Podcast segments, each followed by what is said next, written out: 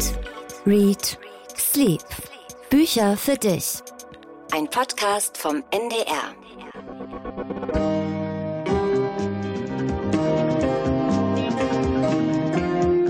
Wir gehen heute unter die Geheimagenten, Jan. Also keine Sorge, kein geschüttelter Martini oder so, auch nicht gerührt, kein Drink, kein pangalaktischer Donnergurgler.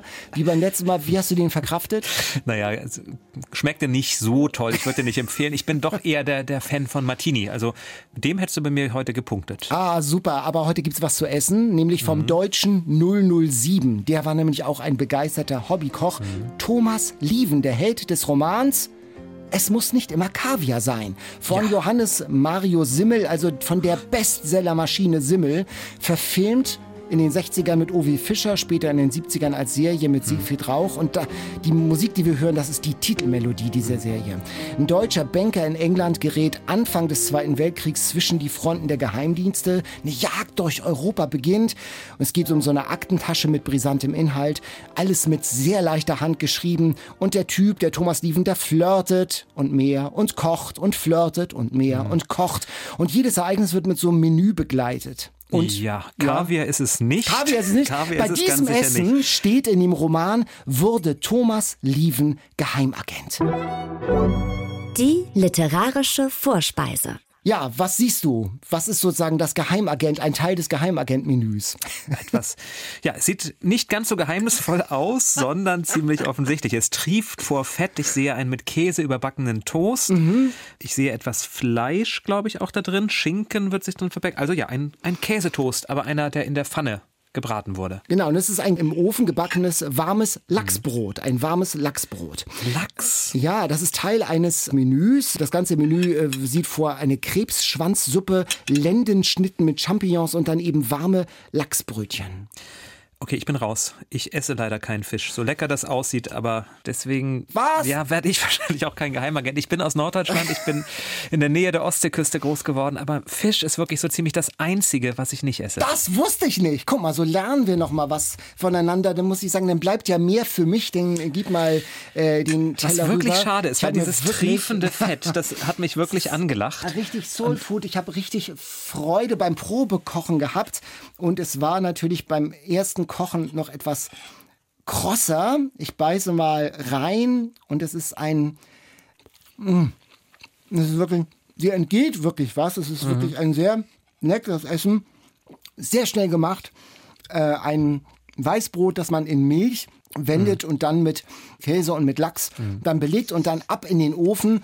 Das ist sozusagen alleine für sich jetzt noch nicht so wahnsinnig originell, aber im Zusammenhang mit diesen äh, Menüs, die es gibt in diesen Büchern, die ähm, Simmel beschreibt, mit Thomas Lieven, mit diesem Hobbykoch und Meisterspion sozusagen, äh, gibt es dann ein mhm. ganzes Bild. Die Verfilmungen, die es gegeben hat, die schreibt Thomas, von dem wir den Tipp bekommen haben, die waren sicher gut gemacht. Die konnten aber, wie er sagt, die komplexe Handlung und damit die vielen interessanten Kochrezepte nicht so richtig wiedergeben. Zum Beispiel schreibt er die Episode mit der chinesischen Ente und der Ente vom Rost. Die hätte ich natürlich heute mal machen sollen. Die weise einen besonderen Reiz auf, vor allem wenn bedacht wird, was da noch in der Zahnarztpraxis vor vor sich geht in dem Buch. Das liest sich insgesamt sehr unterhaltsam. Das Buch ist fast 60 Jahre alt. Das ist heute, sagen wir, ein eher ungewohnter Zugang zu einer Agentengeschichte im Zweiten Weltkrieg, ja. auch in der Tonalität also eher leichtere Kost. Und die Geschichte ist ja in Frankreich trifft dann Thomas Lieven auf Josephine Baker, die mit den Bananen, so, ja. Und die beschließen, lassen Sie uns mal was kochen, besetztes Land, da gibt es ja nicht so viel. Und dann sagt er, man kann ja auch aus wenigen delikate Dinge kochen. Und dann sagt Josephine Baker diesen Satz, es muss nicht immer Kaviar sein. Und Den ich übrigens auch nicht gegessen hätte, um dich zu beruhigen. Ach so, ja, also, genau. Auch mit Kaviar hätte es bei mir nicht gepunktet. Nein, aber ich hatte ja schon so eine Vorahnung, weil in dem Buch, das wir gemeinsam gelesen haben, da gibt es auch viele Gerichte, wo Fisch eine Rolle spielt. Gebratener Flugfisch mit Zwiebeln und Thymian, Dazu gegrilltes Gemüse aus Sommerkürbis, Auberginen, Zucchini und in der Pfanne gebratenen Pilzen mit einer Kräuter-Zitronensoße gebackene Brotfrucht und so weiter. Das hätte mich in meinen Küchenkünsten tatsächlich überfordert. Ich habe es auch ge gesehen und kurz erwogen, aber nur wirklich sehr kurz. Sprechen wir also nicht über die Rezepte, sondern sprechen wir über das Buch selbst. Die Bestseller Challenge. Wir haben gelesen Mädchen, Frau etc. von Bernardine Evaristo. Ein Buch, das schon viel besprochen wurde, viel Aufmerksamkeit bekommen hat. 2019 wurde es mit dem britischen Booker-Preis ausgezeichnet. Nicht allein, Evaristo musste sich diesen Preis mit Margaret Atwood teilen, was jetzt aber auch nicht der schlechteste Vergleich ist, sich einen Preis mit Atwood zu teilen. Interessant aber auch, sie war die erste schwarze Schriftstellerin überhaupt, die diesen Preis erhalten hat, den es ja auch schon seit 1969 gibt. Also viel ist über das Buch geredet worden. Worum geht's? Wir sind kurz vor der Premiere eines Theaterstücks. Die letzte Amazone von Dahomey. Das ist ein altes afrikanisches Königreich auf dem Gebiet des heutigen Benin, in dem es damals Frauenregimenter gab. Geschrieben hat das Stück Amma, eine schwarze lesbische Autorin, die wir gleich zu Beginn kennenlernen und die mit diesem Stück, das am National Theatre aufgeführt wird, endlich auf ihren Durchbruch hofft. Vorher hat sie zahlreiche Absagen bekommen, war eher nur im experimentellen Theater. Allerdings, ihre Freundinnen fürchten auch, dass sie damit zu sehr sich dem Establishment annähert, weil sie jetzt ja in der Hochkultur, sagen wir mal, angekommen ist.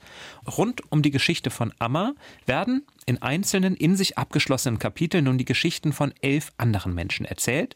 Zumeist schwarze Frauen, aber nicht nur, auch die der non-binäre Megan oder Morgan gehört dazu oder die frustrierte weiße Penelope, ein Reigen also an ungewöhnlichen ProtagonistInnen. Hier ist das Sternchen tatsächlich immer mitzusprechen. Daniel, hat dich diese Vielzahl an Personen überzeugt?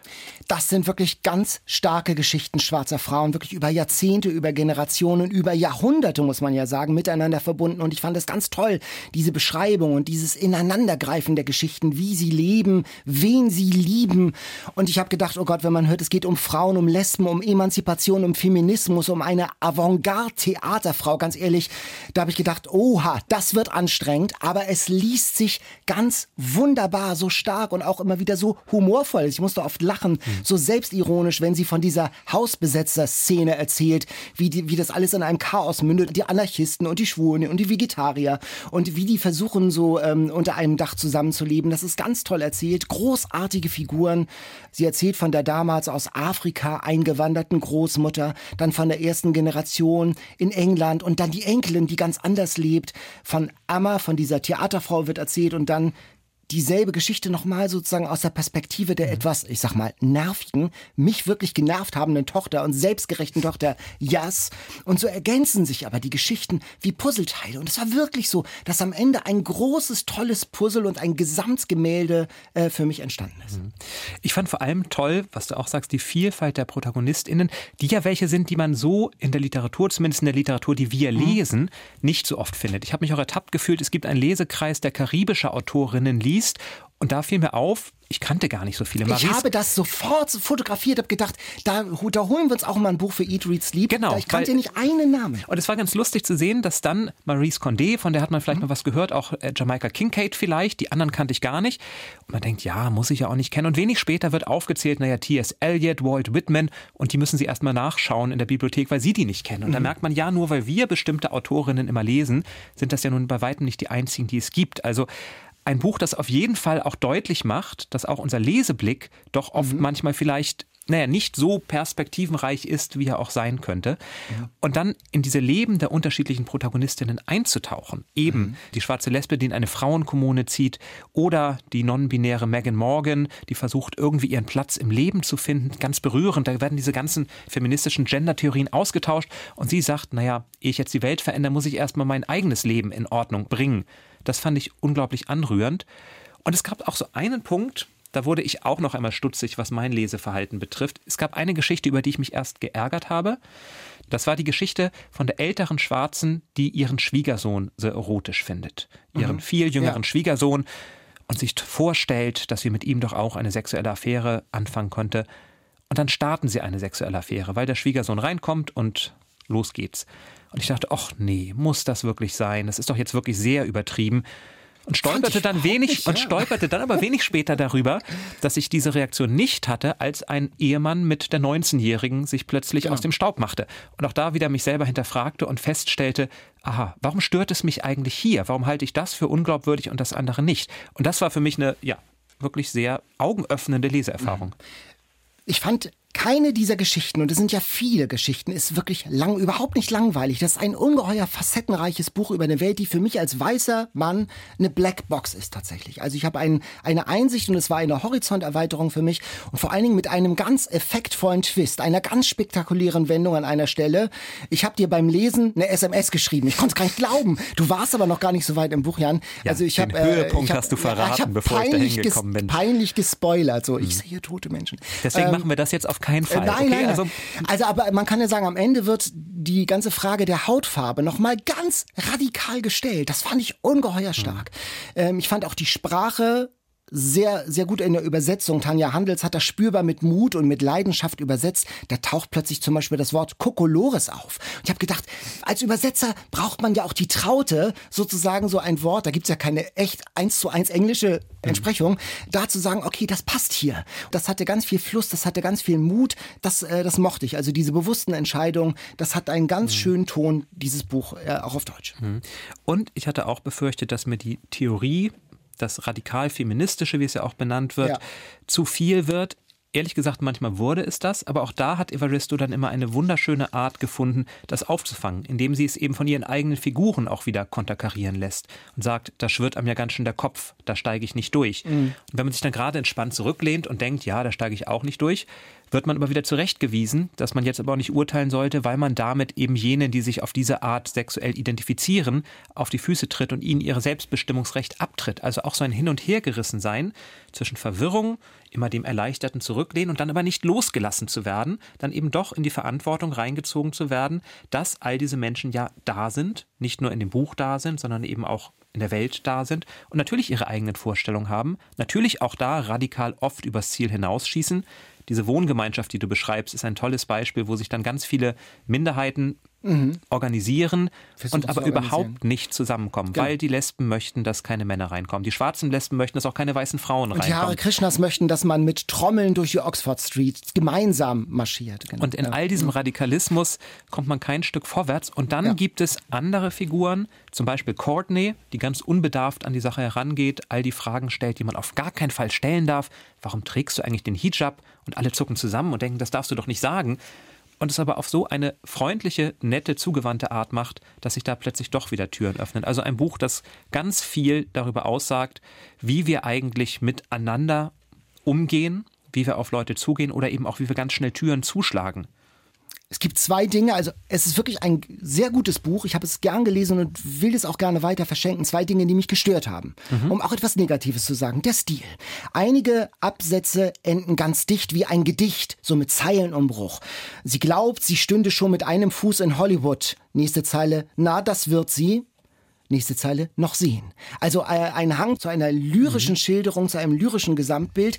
Das finde ich eigentlich ganz stark. Das ist anders und neu. Aber die Evaristo, die hat sich entschlossen, in ihrem 500-Seiten-Buch komplett auf Punkte zu verzichten. Kommata gibt es. 500 Seiten auch ohne Anführungszeichen bei wörtlicher Rede, ohne Punkte am Satzende. Man fragt sich dann schon zwischendurch, wer redet denn da eigentlich? Was soll denn das? Soll das die kollektive Stimme der schwarzen Frau sein? Da war ich wirklich zwischenzeitlich echt genervt und dachte, geh doch, wo du wohnst mit deinen Taschenspielerstricks aus dem Seminar für kreatives Schreiben. Das nutzte sich ab, es hält ab, es machte es streckenweise anstrengend. Ehrlich gesagt, ich habe viel vorher darüber gehört, von vielen gehört, dass sie genau das schlimm fanden. Es hat mich überhaupt nicht gestört. Man liest diese Geschichte und ob da Punkte sind oder nicht, da sind Kommata, da sind Fragezeichen. Ich finde, da wird jetzt viel Wind um nichts gemacht, weil ob das jetzt Punkte hat oder nicht, ändert für mich an diesem Leseerlebnis überhaupt nichts. Aber warum macht sie es denn? Wozu ist denn das gut? Es ist, ist doch ein Hinderungsgrund, es ist doch wirklich ein Hindernis im Lesefluss. Ich musste häufig überlegen und nochmal zurückgehen und sagen, wer redet denn hier eigentlich? Weil das ist ja ein, ein bewusstes Stilmittel, um sozusagen salopp gesagt eine Verwirrung zu schaffen. Ja, aber ist doch auch gut, dass verwirrt wird, weil das ganze Buch stellt doch unsere Erfahrungen auf den Kopf oder hinterfragt sie zumindest. Das, was wir erwarten, ist anders. Und die Gewalttätige ist dann plötzlich eben die Frau in der Ehe oder Ja. in, der, in der Geschichte, die da erzählt wird. Und dann ist das mit den Punkten, wenn es denn irritiert, aber noch einmal, mich hat es wirklich überhaupt nicht Also mich hat irritiert. es irritiert und es war tatsächlich ein, ein Hemmnis und das war äh, so unnötig, weil die Geschichten so stark sind und weil die Geschichten an sich schon irritieren. Da muss man das jetzt irgendwie nicht noch mit so einem Avantgarde-Ding da irgendwie unterstreichen. Also das fand ich äh, wirklich überflüssig und das fand ich aber, auch ein bisschen nervig. ja, aber vielleicht ist auch das einfach ein kleiner stiller Protest, dass auch auf Rechtschreibung immer noch so viel Wert gelegt wird, was ich grundsätzlich unterschreiben würde. Aber es gibt ein schönes Beispiel von Carol, das ist eine junge Frau, die es bis zur Bankerin geschafft hat aus schwierigen Verhältnissen.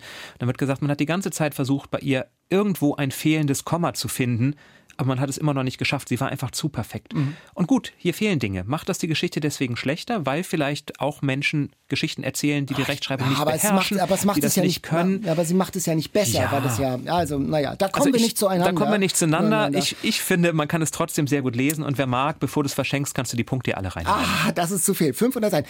Und ich, eine Sache noch, es ist klar, es ist ein Buch über Frauen, aber die Männer sind da sehr komplett eindimensional gezeichnet.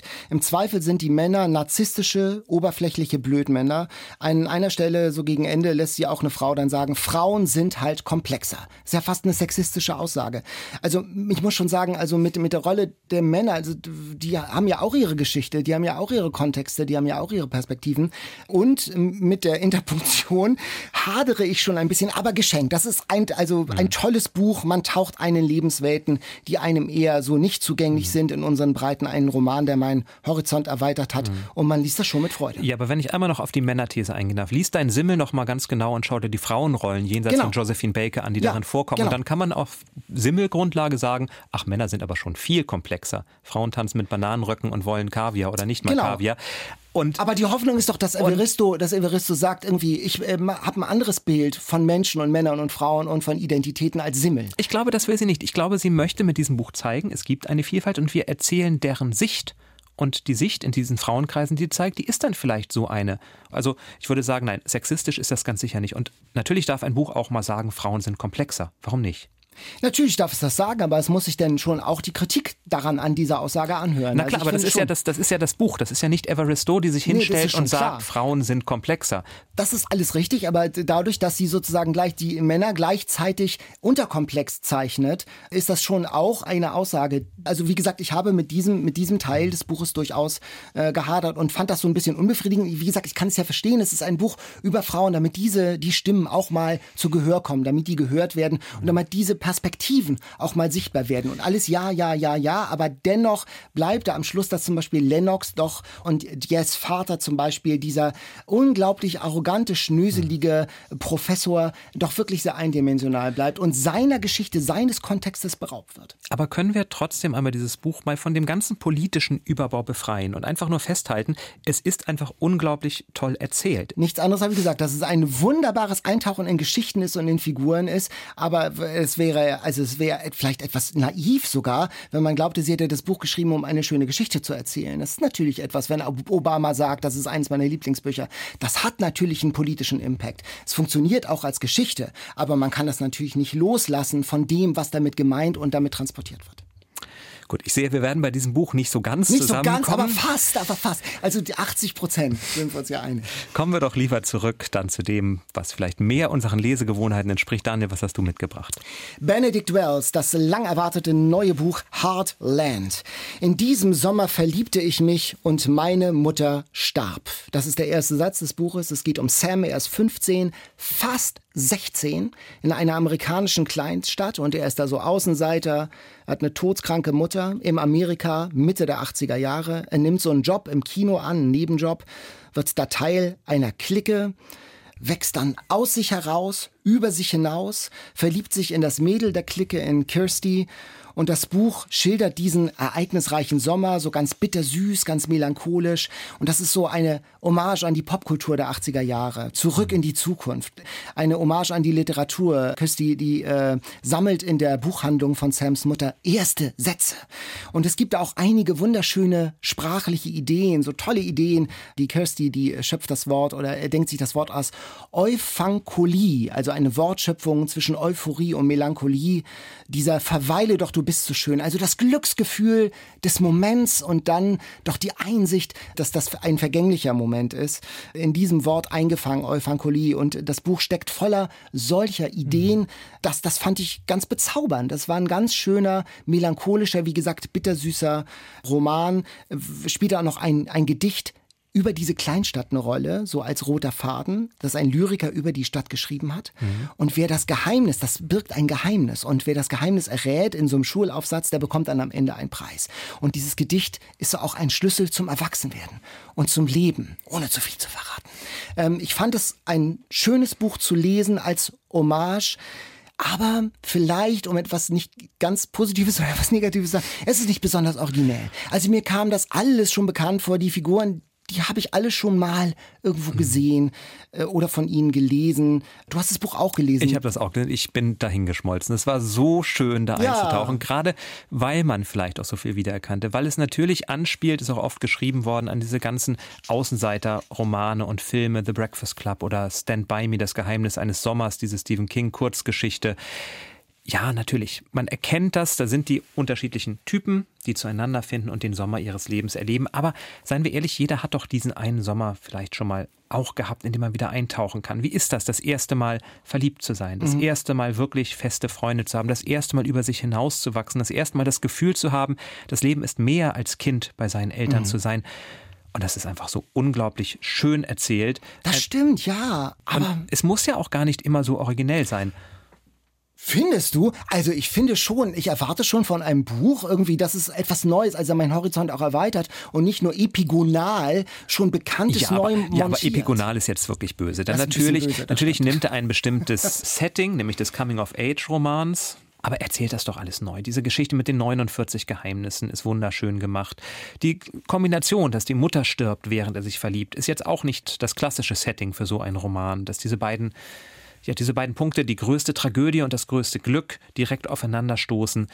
Die schwierige Beziehung zu dem Vater ist sehr fein ausgearbeitet. Das also es ist jetzt nicht einfach nur ein Abklatsch, sondern es ist ein tiefes Eintauchen mit so viel eigener Fantasie und eigener Neuerzählung, dass ich finde, es ist durchaus originell erzählt, wenn auch ein klassisches Thema. Aber am Ende kommen wir doch eh immer wieder auf die großen Themen Liebe, Hass. Ja, zurück. es ist original erzählt. Also ich habe schon auch den Eindruck eines Baukastens, der sehr kunstvoll zusammengefügt ist und sehr originell erzählt ist. Das stimmt schon. Aber die Motive kamen mir dann doch ein Ticken zu bekannt vor. Aber kurzum, trotzdem, auch das ist ein Buch, das man schön, wie du sagst, lesen kann und eintauchen kann und sich selbst fragen kann, ja, wie war das denn eigentlich bei mir? Das stimmt schon. Und es ist eine schöne Lektüre, das würde ich schon sagen. Aber dass man jetzt alles stehen und liegen lassen muss und im Click-and-Collect-Verfahren das Buch in der inhabergeführten Buchhandlung kaufen muss, würde ich jetzt nicht unbedingt sagen. Ich habe aber jetzt extra mal was Originelles mitgebracht. mal gucken, vielleicht kennst du es auch von Tina Übel, dann sind wir Helden, Hamburger Autorin. Das ist ein neues Buch von ihr. Tina Übel kenne ich nur Exit Volksdorf, tolle mhm. Hamburger Autorin, die auch hier in Hamburg lebt und äh, so diesen Hamburg Spirit äh, verkauft. Spielt das auch in Hamburg? Das es spielt teilweise auch in mhm. Hamburg und teilweise in Hannover und da muss ich jetzt an dieser Stelle einmal einwerfen, Hannover, liebe Tina Übel, da müssen wir nochmal drüber reden. Das kommt da nicht so gut bei weg. Aber es ist ein Buch, das aus verschiedenen Perspektiven erzählt wird. Da gibt es zum einen Simon, ein Junge, der in Hannover wohnt, aber in Hannover ist ja nicht das richtige Leben. Deswegen bei jeder Gelegenheit, er ist kurz vom Abitur, bei jeder Gelegenheit nach Hamburg fährt und da auch über Nacht bleibt, weil, das weiß ich aus leidiger Erfahrung, der letzte Zug von Hamburg nach Hannover fährt um 22.46 Uhr und der erste um 4 Uhr 59 oder 53. Lange Nächte also, die er dann irgendwo auf der Schanze in Kneipen verbringt. Dann gibt es seine Mutter, Katrin, eigentlich eine Frau, die sehr unsicher ist, aber ein Motivationsseminar mitgemacht hat. Und der Motivationstrainer Jörg Beltrain sagt ihr, mach's doch einfach. Dreh ein Video, lad das Video hoch, erzähl den Leuten von deiner Welt. Und sie macht das und urplötzlich stellt sie fest, da gibt es tatsächlich Menschen, sogar eine ganze Menge mhm. Menschen und immer mehr Menschen, die ihr folgen und die mitgehen auf ihre Veranda. Dann gibt es Ruth, eine etwas ältere Frau, die nicht mehr so wirklich weiß, was sie in ihrem Leben eigentlich noch erreichen soll, aus Frust mit dem Mann von Katrin schläft. Und dann gibt es Gero, ein Bergführer. Das sind so die vier Protagonistinnen, die wir immer wieder treffen. Das Spannende an diesem Buch ist die These, die dahinter steckt. Es geht um die Berge, da findet das Seminar statt, auch der Bergführer. Und einmal auf so einem Berg zu stehen, einmal auf dem Gipfel der Welt sozusagen runterzuschauen, das ist für ganz viele ein erhebender Moment. Und Gero beschreibt das immer unterschiedliche Menschen, die er hochgeführt hat, wie sie da stehen und plötzlich ja, sich in die Arme fallen, zu Tränen gerührt sind. Aber dann muss man auch wieder runter. Und eine Besteigung ist erst dann erfolgreich, eine Gipfelwanderung, wenn man wieder unten angekommen ist. Und das gilt eben auch für viele andere Bereiche. Höhepunkte sind erst dann erfolgreich absolvierte Höhepunkte, wenn man es auch schafft, wieder runterzukommen. Und Katrin zum Beispiel scheitert ganz kläglich daran. Sie hat immer mehr Follower, sie hält sich plötzlich für viel wichtiger, ist überfordert mit den Rückmeldungen, steigert sich in immer mehr rein und das endet am Ende dann auch ganz tragisch. Man kann ihr wirklich zuhören beim Lesen. Man liest dann immer den Soundtrack ihrer Videos, auch nicht immer mit Punkt und Kommata geschrieben, sondern so, wie sie eben gerade auch spricht. Oder Simon, der aus lauter Verzweiflung, weil er endlich mal was erleben will, bald ist das Abi und was kommt dann bitte dann, mitten hineingerät in die Proteste um den G20-Gipfel. Wir erinnern uns 2017 mhm. in Hamburg, wo die ganze Schanze am Ende brannte. Und da ist er drin und spürt dieses Archaische und er wirft dann irgendwann auch Flaschen, um endlich einmal wieder zu merken, I'm alive, ich lebe. Und Ruth, zum Ende ihres Lebens beschließt, sie wandert dann einmal zu Fuß durch die ganzen Alpen, nur um sich selber noch mal etwas zu beweisen, besteigt dann einen Viertausender und weiß aber auch nicht, was soll denn jetzt bitte noch kommen. Also vier ganz unterschiedliche Schicksale, alle mit diesem Thema, wie schafft man es eigentlich, wenn man ganz oben ist, on top of the world, wieder runterzukommen und in einen normalen Alltag zurückzufinden. Viel Lebensweisheit, aber auch sehr viel berührende Schicksale, denn man kennt ja aus dem Bekanntenkreis vielleicht auch diejenigen, die nicht so gut damit klarkamen, dass es plötzlich steil nach oben ging.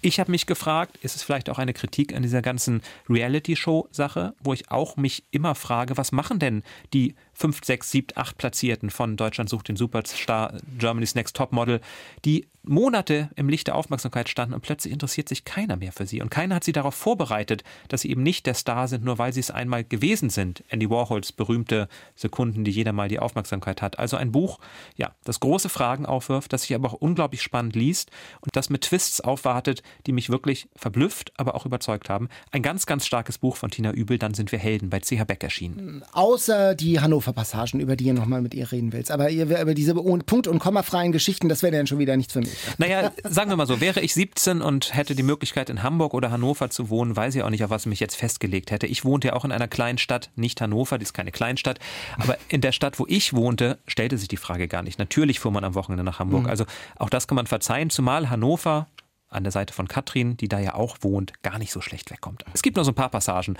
aber gut, da muss man drüber wegsehen.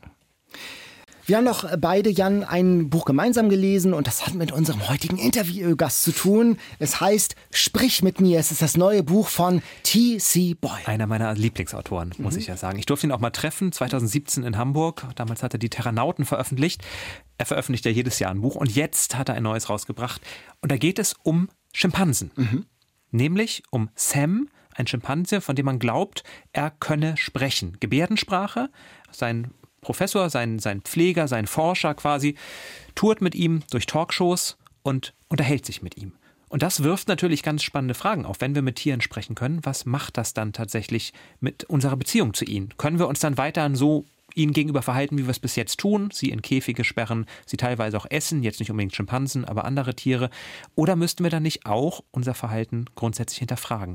Und da gibt es einen ganz bewegenden Moment. Aimee, das ist die Protagonistin, eine der Protagonistinnen, die sieht Sam, den Schimpansen, in einer Fernsehshow auftreten und sieht, wie er spricht. Mit Guy, das ist der, der ihn quasi trainiert, mhm. und weiß sofort, das muss sie tun. Sie muss hin und muss zu diesem Schimpansen Kontakt aufnehmen, schmeißt ihr Studium, wird Hilfswissenschaftlerin bei Guy und macht sich auf den Weg und schafft es dann tatsächlich, in dieses Team einzutauchen und wird sofort die engste Vertraute. Sam sieht sie und man kann eigentlich sogar sagen, verliebt sich in sie. Ein Herz und eine Seele. Und das Besondere an diesem Buch ist, jedes zweite Kapitel ist aus der Sicht des Schimpansen, aus der Sicht von Sam, geschrieben. Also ganz normale Sätze auch. Also das ist erstmal ganz unauffällig. Und dann tauchen immer in großen Lettern, in großen Buchstaben die Kernworte auf, äh, die er sonst in Gebärdensprache äh, kommuniziert. Also Käfig zum Beispiel.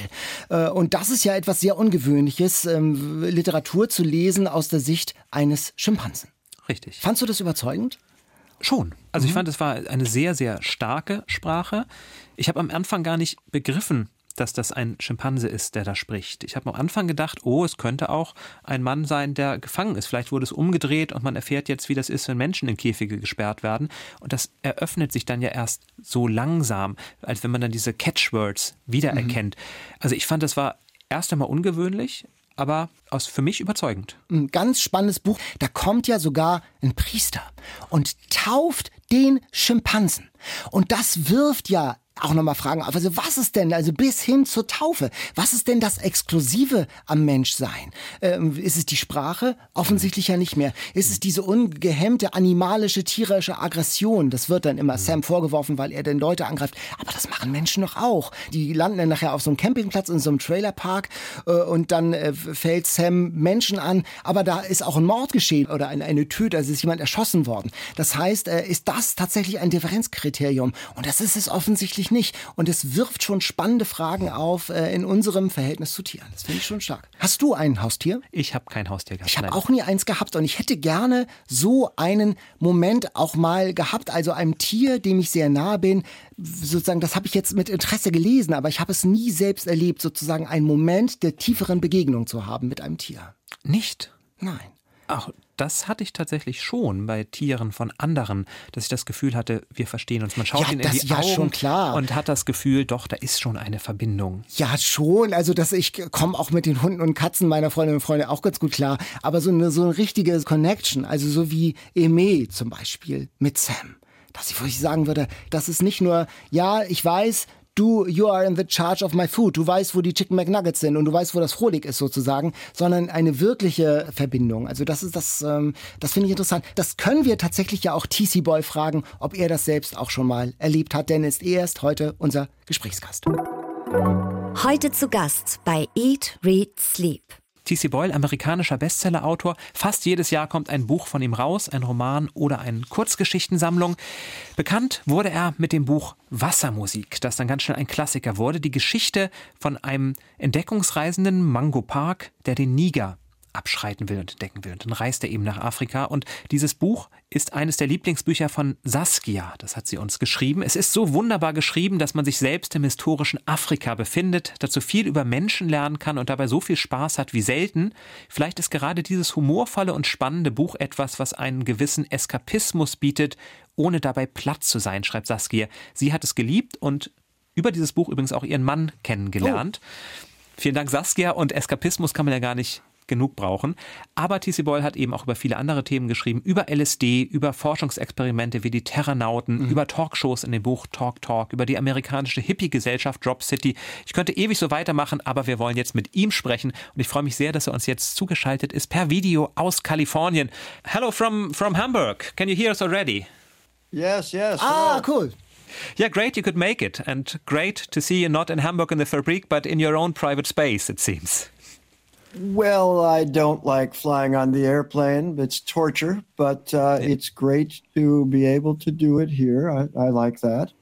I, have commuted from my bedroom to the bathroom. That's not the We are quite thankful that you're not inviting us in your bathroom. It's it's fine where you're sitting.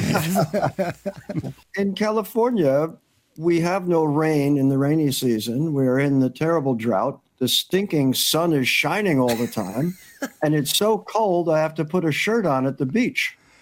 We are not envious at all. No, and I didn't think so. Er sagt, dass er ganz froh ist, nicht um die halbe Welt fliegen zu müssen momentan. Er pendelt gerade nur vom Badezimmer in sein Arbeitszimmer. In Kalifornien sagt er, es ist gerade Regenzeit, aber es regnet nicht, es herrscht Trockenheit. Und es ist so kalt, frotzelt er, dass er am Strand ein T-Shirt tragen muss. Wann hattest du zum letzten Mal einen Sam-Moment? Einen Moment des tiefen Verstehens mit einem Tier? When was the last time you had a Sam-Moment, a moment of deep understanding with an animal? Wow, what a great question. I live with three inarticulate animals in this house a dog, a cat, and then my 18 month old grandson, whose name is Wolfgang. Wolfgang. And uh, Wolfgang. And all three of them uh, have deep moments with me, and we do communicate. In fact, I think one of the reasons why this book is resonating with so many readers is that practically everyone has had a pet of one sort or another. And of course, we do communicate with them. They communicate as the chimps do with each other through body language for the most part. And uh, that's how we get along. Bef- Although I will say that little Wolfgang at 18 months is beginning to uh, to talk. He's beginning to talk. And the amazing thing, which I'd forgotten since it's been so long since I had my own children, is uh, they understand what you're saying long before they can speak. And mm-hmm. so I wonder with the ape experiments and Sam, if that was the case with him too, how much more he understood than what he could say gesturally in our language. Ja, mit seinem Hund, seiner Katze und seinem 18 Monate alten Enkel Wolfgang kommuniziert er ständig, sagt er, und er glaubt, dass viele das Buch deshalb so gern mögen, weil fast jeder solche Erfahrungen mit seinem eigenen Haustier hat. Bei seinem Enkel, der gerade zu sprechen lernt, bekommt er mit, dass er schon viel mehr versteht, als er selbst sagen kann, und er fragt sich, ob das bei Schimpansen, ob das also bei Sam aus dem Buch auch so gewesen ist. Wie nah bist du bei den Recherchen für dein Buch Schimpansen gekommen? How close did you get in your research to chimpanzees? I have a friend who's a primatologist, and she introduced me to one of her former students who studies the chimps at the LA Zoo. So I went down there with her, and she gave me a lot of information, and I got to watch them. But nothing intimate, nothing uh, like with these language experiments, which, as far as I know, are no longer going on. I think, no, I had no direct experience of trying to speak with a chimp and by the way, I should point out that I'm a novelist rather than a journalist. Mm-hmm. And while I do all the research I can, I know that I'm going to make a fiction out of it. So while doing all this research, somewhere in my unconscious fiction writer's mind are the germs of a story and how am I going to present this? What does it mean? Why am I telling the story? And how will it begin? Hmm. And it began, by the way, with Sam's voice initially, the first chapter was the chapter, now the second chapter, in which you see Sam speaking right at you. I decided to switch the chapters so I could give you a little, the reader, a little grounding before you're thrust into this voice of Sam. Über eine befreundete Primatenforscherin bekam er Einblick in das Feld und hat Schimpansen beobachtet, aber nicht selbst mit einem gesprochen. Er versteht sich als Schriftsteller und nicht als Journalist. Bei ihm entsteht während der Recherche in seinem Schriftsteller-Unterbewusstsein quasi die Geschichte. Und hier begann diese tatsächlich mit Sams Stimme. Eigentlich sollte der Roman damit sogar anfangen, er hat das dann aber nochmal geändert, um den Leser, die Leserin nicht zu sehr zu verwirren. Ich habe sowas noch nie gelesen. War das, TC Boy, das erste Mal, dass du einem Tier deine Stimme geliehen hast? Was it the first time for you too to speak through the thoughts and the mouth of an animal? Yes, this was uh, a great challenge and I think the most fun for me. And when the voice began to come to me, I just followed it, and uh, it lit up the book for me. Now, I have had experience in the past in other, other of my books. Uh, for instance, Das Wildekind, about the wild child found, you know, in France, in Napoleonic France, uh, who'd been abandoned and uh, raised by himself and did not know language and could not learn language because he had passed that point in our lives when we acquire language.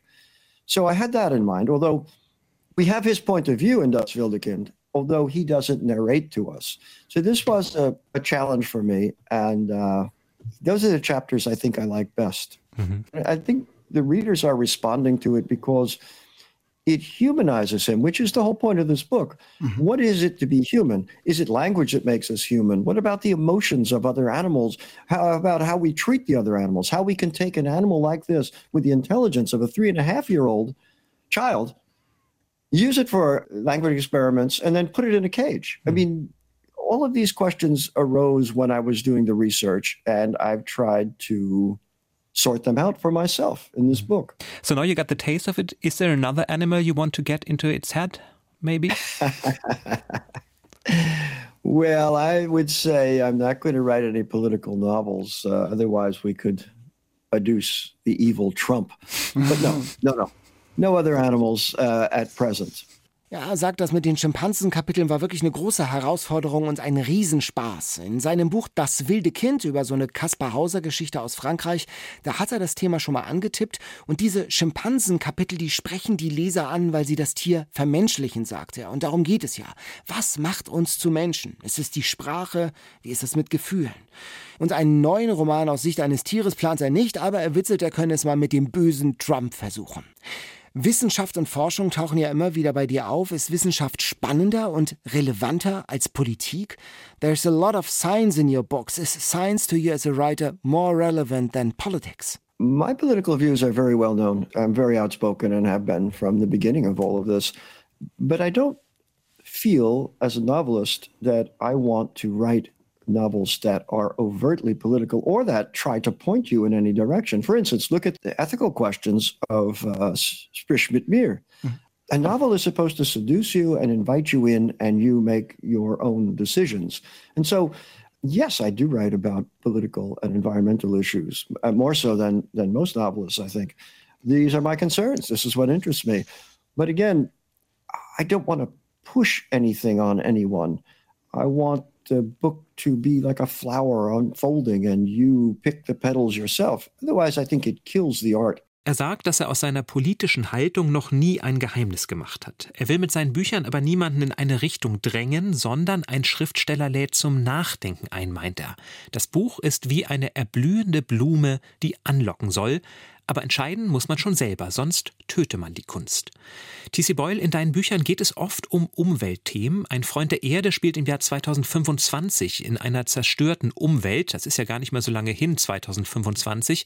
Ist das eines deiner Hauptthemen, kann man das sagen? Environmental Climate Change, how we treat nature, could you say this is one of your main issues? I think so, Jan. I mean, uh, you don't know what you're going to write about when you begin. It just evolves, and this has become the dominant issue for me, of course. And, you know, you see it also in Sprich Mir. I'm interested in us as an animal species in our environment.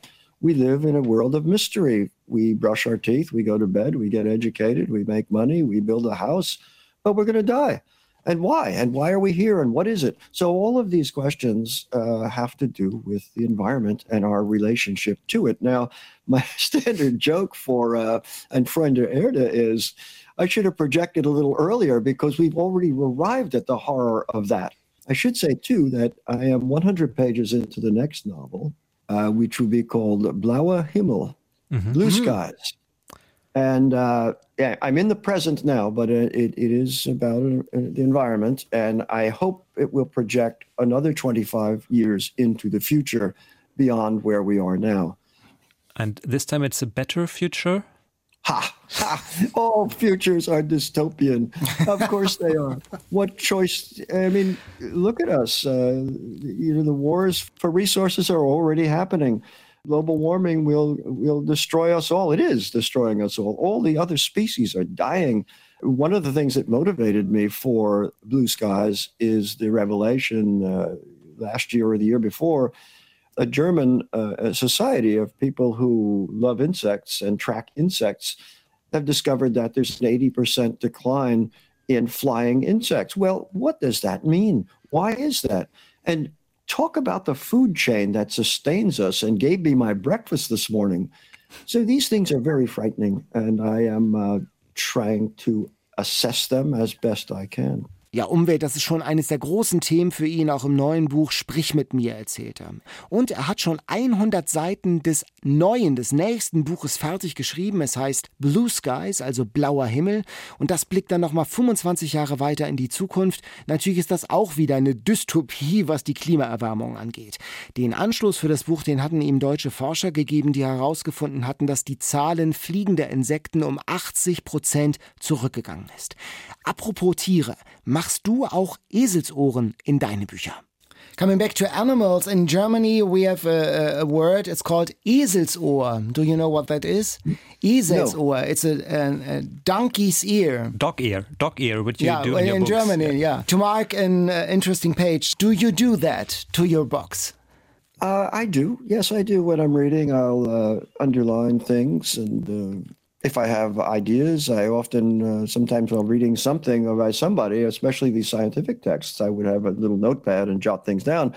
You know, I'm reading for pleasure for the most part. For, you know, I see people on the airplane, or in the old days when you could go on an airplane, and they're reading the thriller or the romance or something. I would never read that to me, it's much more interesting to read about bugs or uh, or the collapse of the environment or any of this stuff. That's that's my passion. Thank you very much, TC Boyle. Enjoy the Californian blue sky. okay, well, you enjoy those gray skies over there in Hamburg. we I'll be back, by will. the way. I will come back as soon as I can. Mm-hmm. Uh, I miss everybody. I miss my dear friends. I miss the crowds and the touring and being on stage. So, by the way, I've had my vaccination. Mm-hmm. And uh, yesterday, I went for the first time in a year to my favorite bar and had a cocktail. So life is coming back. Yay! well, Congratulations. So enjoy not only the sun, but the restaurants as well. We are still not envious at all. Wishing you very best and hoping very much to see you very soon back here in Hamburg again. Thank you very much, DC. Bye bye. Thanks. Bye bye. Ja, er macht Eselsohren und unterstreicht Dinge in seinen Büchern. Er liest aus Leidenschaft, anders als die Leute, die er oft im Zug oder im Flugzeug Krimis lesen sieht, findet er aber Bücher über Käfer und über den Klimawandel stärker, also Sachbücher. Und er hat seine Corona-Impfung schon bekommen und war sogar schon wieder in einer Cocktailbar. Ja, ist ja ein cooler Typ, wie er in seinem Büro sitzt mit seinem LA Basecap und seinem Büro, auf seinem Weg zwischen, mhm. zwischen Badezimmer und Schreibtisch. Und unglaublich vielen Fotos im Hintergrund. Hast ja, du dir gesehen? Stimmt, ich habe ja, genau. versucht, irgendwen drauf zu erkennen, ist mir nicht gelungen. Frank Zappa habe ich, glaube ich, erkannt. Auf dem einen, das sah ein bisschen aus wie Jesus. Äh, ich Der glaube, mit den vielen war, Haaren. Mit den vielen Haaren. Ich glaube, das war Frank Zappa. Ich glaube nicht, dass es Jesus war. Genau. Ja, ein cooler Typ irgendwie. Mit kalifornischem Blick sozusagen in seinem Arbeitszimmer. Der sitzt mit vielen Büchern. Hinter ihm so ein lexikonartiges Bibel, Gutenberg-Bibelartiges großes Buch, das äh, aufgeschlagen war. Es sieht nach Arbeit aus, aber entspannte Arbeit. Mhm, auf jeden Fall. Aber er ist ja auch ein Vielschreiber. Ja. Jedes Jahr kommt eigentlich ein neues Buch heraus und einige davon zählen ja längst auch schon zu den Klassikern. Die All-Time Favorites. Ich habe einen wunderbaren Klassiker mitgebracht, den hat uns Clemens empfohlen. Und er schreibt, mein Vater liest gern Abenteuerromane über vergangene Zeiten. Das ist eigentlich nicht so mein Ding, aber über den Tipp Nordwasser von Ian McGuire werde ich ihm für immer dankbar sein, sagt Clemens. Ich habe es auch gelesen und das ist schon ein echt starkes, intensives Buch, das man in einem Rutsch durchlesen kann. Es geht um eine Schiffsreise auf dem Walfänger ins Nordmeer. Lauter, wirklich finstere, zahnlose, stinkende Gestalten an Bord, einer zwielichtiger als der andere, so Harponiere. Äh, und dann wird auf hoher See ein Schiffsjunge ermordet. Und dann wird ermittelt, wer war's. Und dann bleiben die da oben im Packeis stecken. Äh, ein ungeheuer, packender, drastischer Roman. Ich sag mal, nichts für Zartbeseitete. Das ist durchaus eine ernst gemeinte Triggerwarnung. Also wer Robbenbabys mag, mhm. für den ist das nichts. Also die Bestialität, mit der die Männer das betreiben, diese Robbenjagd und die Wahljagd, das ist wirklich schonungslos und authentisch beschrieben. Die Geschichte eines Schiffsarztes steht dort im Mittelpunkt, seine Erfahrung auch im Krieg in Indien. Das ist auch sehr naturalistisch beschrieben. Es ist nichts für schwache Nerven, aber es ist kein Gewaltporno oder so, sondern bildet einfach glaubhaft eine Realität ab, eine krasse Realität. Das ist so ein bisschen Moby Dick, ein bisschen Meuterei auf der Bounty, ein bisschen The Revenant, das ist diese Bärengeschichte, die von Leonardo DiCaprio auch verfilmt wurde, mit ihm verfilmt Wo wurde. Wo ein Pferd steigt, um zu überleben, ich erinnere mich. Und so eine Szene, ohne zu viel verraten, gibt es auch mit so einem Eisbären, aber trotzdem, ja, in diesem ganzen Gemetzel steckt letztlich ja doch immer eine Botschaft, nämlich nämlich die Botschaft von Menschlichkeit, von Humanität. Das ist schon so, ist die dunkle Folie, vor der sich das abhebt. Ein ungeheuer eindringliches Buch, Nordwasser, und Clemens schreibt, begeistert hat mich die Intensität des Buches, die absolut derbe, authentische Sprache unter der Besatzung der Walfänger, die Brutalität, die düstere Stimmung des Alltags Mitte des 19. Jahrhunderts einerseits, andererseits aber die wundervollen Beschreibungen des Autors der Natur des Eismeers auf der Reise zur Baffin Bay. Also es ist ein Krimi, Thriller, Abenteuerroman in einem. Das hat, schreibt er, mich einfach nicht losgelassen, ein unheimlich fesselnder Roman, den ich selbst in einem Rutsch durchgelesen habe. Und ich sag mal, so ist es aber nochmal, es geht da schon zur Sache.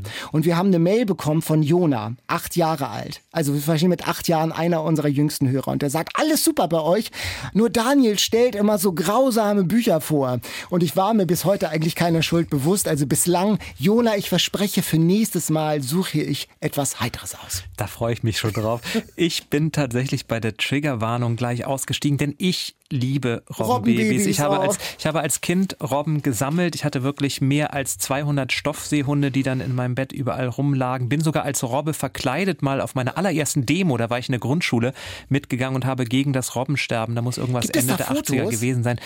Möglicherweise, ich werde meine Mutter fragen. Insofern, Clemens und Daniel, nicht böse sein, auch wenn das nach einem spannenden Buch klingt. Ja. Ich glaube, da werde ich tatsächlich einmal aussetzen. Ja, nicht jedes Buch ist für jeden. Also, und da muss ich wirklich sagen, also es ist schon sehr plastisch, um es mal vorsichtig zu sagen, geschildert. Aber es ist ja genau, also so wie es stattgefunden hat. Ich ja, habe deswegen gut. ein ganz harmloses, nicht so grausames Buch mitgebracht gut. von Stephen King. das uns Dagmar empfohlen ja. hat. Und natürlich bei Stephen King, das ist nicht ganz ernst gemeint, natürlich schreibt Stephen King keine lebensfröhlichen, bunten Bücher, wo es keine schlimmen Szenen gibt. Dieses aber, The Green Mile, ist eines, das tatsächlich nicht so sehr von dem Horror und den grausamen Beschreibungen lebt, wie viele seiner anderen Bücher, sondern von der Geschichte, die erzählt wird. Und es ist die Geschichte von John Coffey, ein großer schwarzer Mann, der im Todestrakt sitzt, weil er unter Verdacht steht, zwei Mädchen umgebracht zu haben. Er ist auch tatsächlich mit den beiden toten Mädchen im Arm gefunden und aufgegriffen worden. Aber so richtig kann das keiner glauben, weil John Coffey ist ein unglaublich sanftmütiger, liebevoller Charakter. Sitzt in diesem Todestrakt und später stellt man fest, er besitzt eine Art magische Kraft. Er kann Krankheiten heilen. Alle wissen das auch. Er wird dann noch rausgeschmuggelt, um, ich glaube, die Frau eines Gefängniswärters vom Krebs zu heilen, was ihm gelingt. Und er wollte diese Mädchen ja nur retten. Deswegen mhm. hat er sie mhm. in den Händen. Aber am Ende muss er sterben, auch weil er schwarz ist. Also es passt ein bisschen zu unserer Bestseller-Challenge, der Diskriminierung, die sich da durchzieht.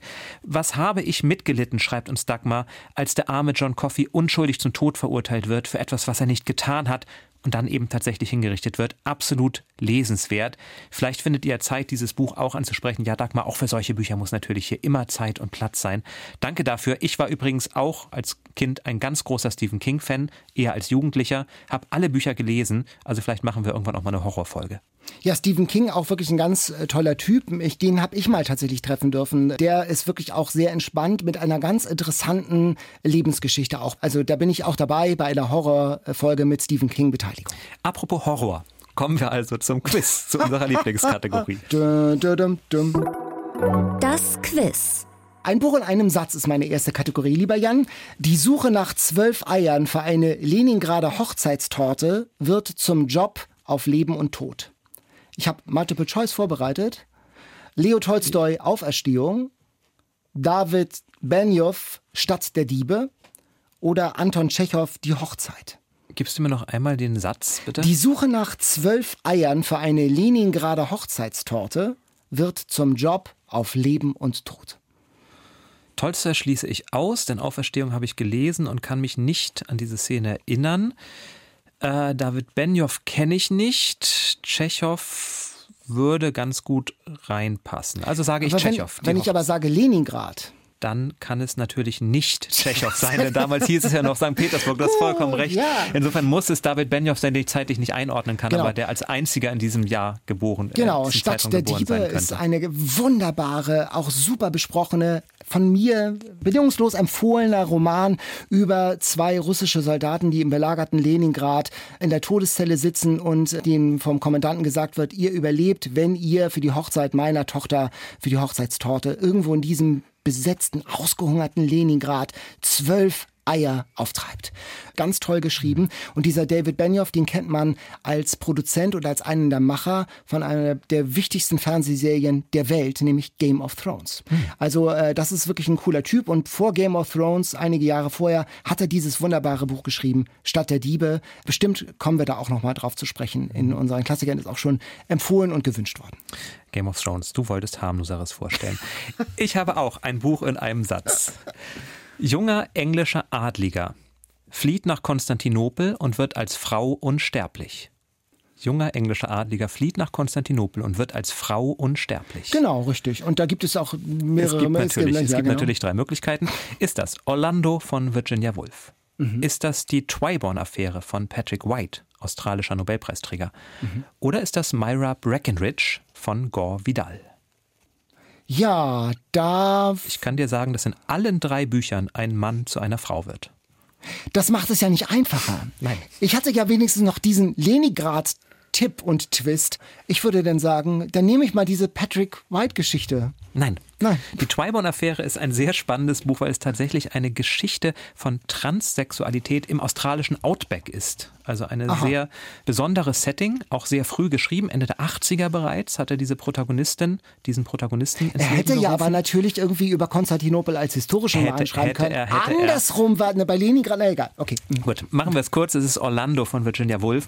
Denn ja. der entscheidende Hinweis ist eben auch, sie wird als Frau unsterblich. Orlando als Frau lebt ja einfach immer weiter. Und es endet damit, dass sie 300 Jahre alt sich endlich das erste Auto kauft. Mhm. Und es gibt aber diese Szene, der junge englische Adlige Orlando flieht nach Konstantinopel vor einer Verehrerin, schläft ein und nach einer unruhigen Nacht wacht er als Frau wieder auf. Virginia Woolf, ganz großer Roman, Orlando. Meine zweite Kategorie, das besondere Wort, eine neue Kategorie. Okay. Und zwar ein wunderbares Wort, das manchen meiner Lebensbereiche gut umschreibt, ist Tohu Wabohu. Mhm. Und dieses Bu äh, Wort stammt aus einem Buch. Ist es mhm. äh, aus dem Gilgamesch-Epos? Ist es aus der Bibel oder aus der Edda, der nordischen Mythologie? Es ist aus der Bibel. Und weißt du noch wo? Ziemlich am Anfang. Die Ziemlich. Erde war wüst und leer. Genau. Tohu Wabohu. Am Anfang schuf Gott Himmel und Erde. Und der zweite Vers ist auf Hebräisch sozusagen, die Erde war Tohu und das heißt nämlich wüst oder öde und wa bedeutet und und bohu ist ungeordnet. Also tohu wa bohu, ein Begriff aus der Bibel. Genau, ja, wunderbar. Mhm. Da wir bei Bibeln sind, habe ich extra für dich eine Frage, denn es betrifft tatsächlich eine Fibel mit Bibelgeschichten. Über diese schrieb Thomas Tickel 1737 ein Gedicht. So weit als Hintergrundinfo. Was taucht in diesem Gedicht zum ersten Mal auf? Ist es die Vorstellung, dass Gott eine Frau sein könnte?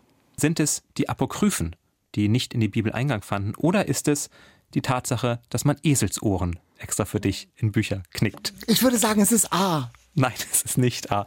Es ist tatsächlich das Eselsohr. Wirklich? Das erste Mal literarisch erwähnt von Thomas Tickel 1737 in seinem Gedicht.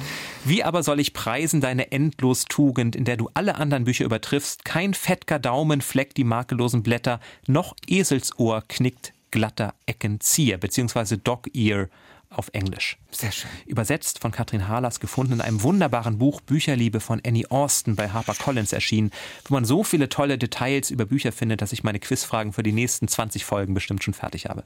Ich brauchte Hilfe für die dritte Frage von Brigitte. Die hat uns eine Quizfrage geschickt. Sie schreibt, jetzt wo hier der Schnee liegt, also schon zwei, drei Wochen her, kommen endlich wieder Wacholderdrosseln in unseren Garten. Diese Vögel wurden und werden auch Krammitzvögel genannt. In welchem Roman werden gerne Krammitzvögel verspeist, fragt sie. Im Schimmelreiter, in den Buddenbrooks oder im Stechlin? Im Stechlin. Im Stechlin, das stimmt nämlich ein Roman von Theodor Fontane. Fontane. Das schreibt sie auch, gehört zu meinen Lieblingsbüchern. Sie schreibt, heute kann man sich gar nicht mehr vorstellen, dass vor rund 150 Jahren Wacholterdrosseln eine Leckerei waren. Sie wurden laut Fontane in Schleifen gefangen. Auch das wäre heute sicherlich nicht denkbar. Jetzt. Also eine erfolgreiche mhm. Frage für Jan und für Brigitte könnt ihr es ja auch tun. Habt ihr eine Quizfrage? Äh, sie muss nicht wahnsinnig schwer sein. Es geht auch etwas allgemeiner. Dann schickt sie bitte an eatreadsleep.ndr.de. Also nicht zu schwer, gern auch mit Multiple Choice für mich. Und damit wir sie nicht alle lesen, also damit wir eine Chance haben, schreibt doch bitte in die Betreffzeile Quiz, sodass sie wirklich nur einer liest ich verstehe schon, du willst dir keine selbst mehr ausdenken. Nein. Du hättest ja, hättest ja. ja du holst dir deine ja auch aus Büchern. Das ist ja ganz dünnes Eis, Jan. Ganz dünnes Eis. Du hättest ja auch mal Krammitzvögel übrigens mitbringen können. Das hätte ich gegessen. Nur Ach, so am Rande. So, eine ja, Frage, eine Frage habe ich Wir haben noch. ja noch eine Frage. Ja, eine, eine Frage habe ich noch. Die habe ich mir selbst ausgedacht. Wie hältst du es mit Hardrock? Das ist die nein, Antwort ist, schon die, die nein, Antwort Nein, nein, nein, das, das, ist die Frage. Ja, es ist, ähm, es kommt immer drauf an. Okay. So. Welche berühmte Hardrock-Band benannte sich nach einem Charakter aus einem Roman von Charles Dickens? Ist es Guns N' Roses? Mhm. Ist es Aerosmith? Oder ist es Uriah Heep? Aha, ach interessant. Ja, ähm, ich würde auf B oder C tippen. Ach, das ist ja eine gute Frage. Also am ehesten klingt Uriah Heep tatsächlich nach irgendeinem so exotischen Charakter. Hm. Ja, ich würde mal C sagen. Ja, der Bösewicht aus David Copperfield, eine unvergessliche Figur mit den langen Händen, die immer da so ganz furchtbar rumgleiten. Ein unglaublich freundlicher, unglaublich verschlagener Mensch, freundlich nur nach außen, Uriah Heep. Und nach ihm hat sich eben die Band Uriah Heep benannt. Ja, das war ja eine ähm, gemischte Bilanz, äh, aber äh, wir haben wieder einiges äh, dazugelernt. Das ist ja schließlich auch, genau. haben wir oft gesagt, aber auch darum geht es ja. Man muss nicht alles wissen. Es geht manchmal auch darum, neue Dinge zu lernen und interessante Fakten, Fun Facts zu erraten. Also, wenn ihr selbst etwas habt, von dem ihr denkt, das würde ich gerne mal fragen und schauen, ob diejenigen das wissen, Daniel hat es gesagt, schreibt uns gern und lest gern mit für unsere nächste Folge in unserer Bestseller Challenge. Die Auslosung. Ich habe die Box hier vor mir stehen. Der nächstes Mal, Daniel, bist du mit Katharina. Genau, richtig. Wieder hier. Zieh so. was Schönes. Aber so, Schönes. das mit der schönen orangenen Büroklammer. Axel Hacke im Bann des Eichelhechts. Ach, das ist doch aber, das ist doch was Heiteres, dann, das oder? Das klingt Heiterem. nach was Heiterem. Nach Jona, das ist dann was für dich nächstes Mal. Schön, dass ihr da wart. Seid nächstes Mal wieder dabei. Lest mit uns mit den Axel Hacke und schickt uns eure Quizfragen, wenn euch was Schönes einfällt. Bis dann. Bis dann. Ciao. Tschüss. Eat, Read, Sleep. Bücher für dich. Ein Podcast vom NDR.